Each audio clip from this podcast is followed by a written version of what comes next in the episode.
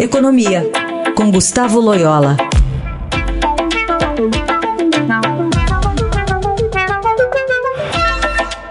Contato com Gustavo Loyola. Olá, Loyola, tudo bem com você? Tudo bem, bom dia. Loyola, hoje, como estamos aqui nos estertores de 2017, é um dia muito propício para fazer um balanço sobre este ano.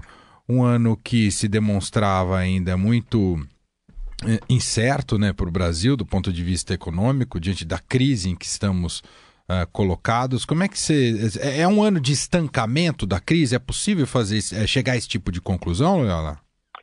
Ah, sem dúvida. É, eu, acho que 2017 foi um ano assim de várias conquistas. a primeira delas, eu acho marcante, foi a, a redução da inflação, a queda da inflação, né?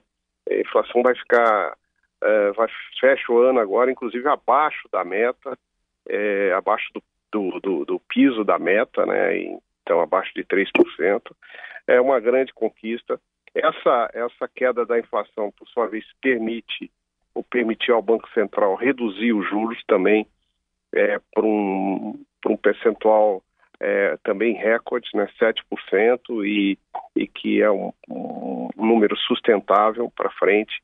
É, a economia voltou a crescer, ainda que num ritmo é, lento, mas voltou a crescer. O emprego dá alguns sinais de recuperação já também, né?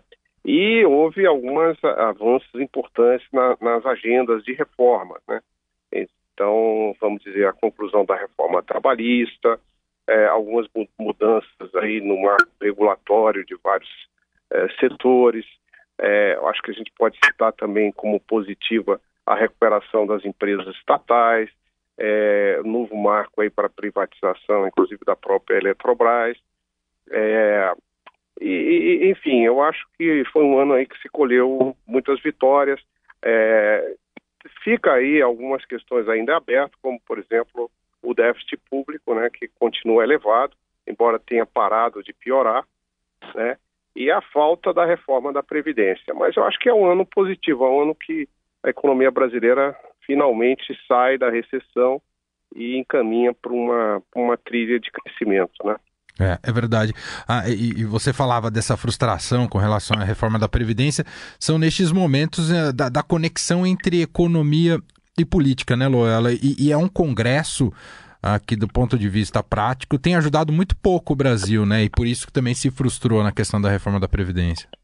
Exatamente, né? Quando tudo parecia estar bem encaminhado para a reforma da Previdência, né, que é uma reforma difícil, polêmica e tal, é, surge aquele escândalo da delação do, do, do, dos irmãos batistas lá do, do Joesley, né? Então, é, e aí enfraquece politicamente o presidente que tem que que coloca como prioridade a sua própria sobrevivência no cargo e não mais aí as reformas. Né? E quando ele tenta no final do ano é, é, trazer de volta a reforma da previdência para a agenda, o custo acabou sendo muito maior e o governo não conseguiu amealhar aí é, os votos necessários, estão tendo que jogar para o ano que vem.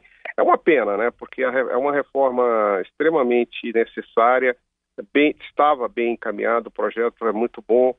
É, eu acho que a discussão estava sendo encaminhada, espero que e não tenha sido jogado totalmente fora todo esse esforço e a gente possa recuperá-lo no ano que vem. Mas é um problema muito sério e, e, como eu disse, as contas públicas né, continuam sendo o nosso calcanhar de Aquiles. O governo conseguiu é, segurar um pouco aí a piora do, do gasto, a piora do déficit, mas eh, com muita contenção de investimento e redução de gastos, que essa é uma redução que não é sustentável, né? Porque está abaixo daquele que é o nível mínimo de manutenção da máquina pública. Muito bem, Gustavo Loyola aqui com a gente no Jornal Eldorado. Agora ele volta no ano que vem. Feliz ano novo. Obrigado, Loyola. Feliz ano novo para todos.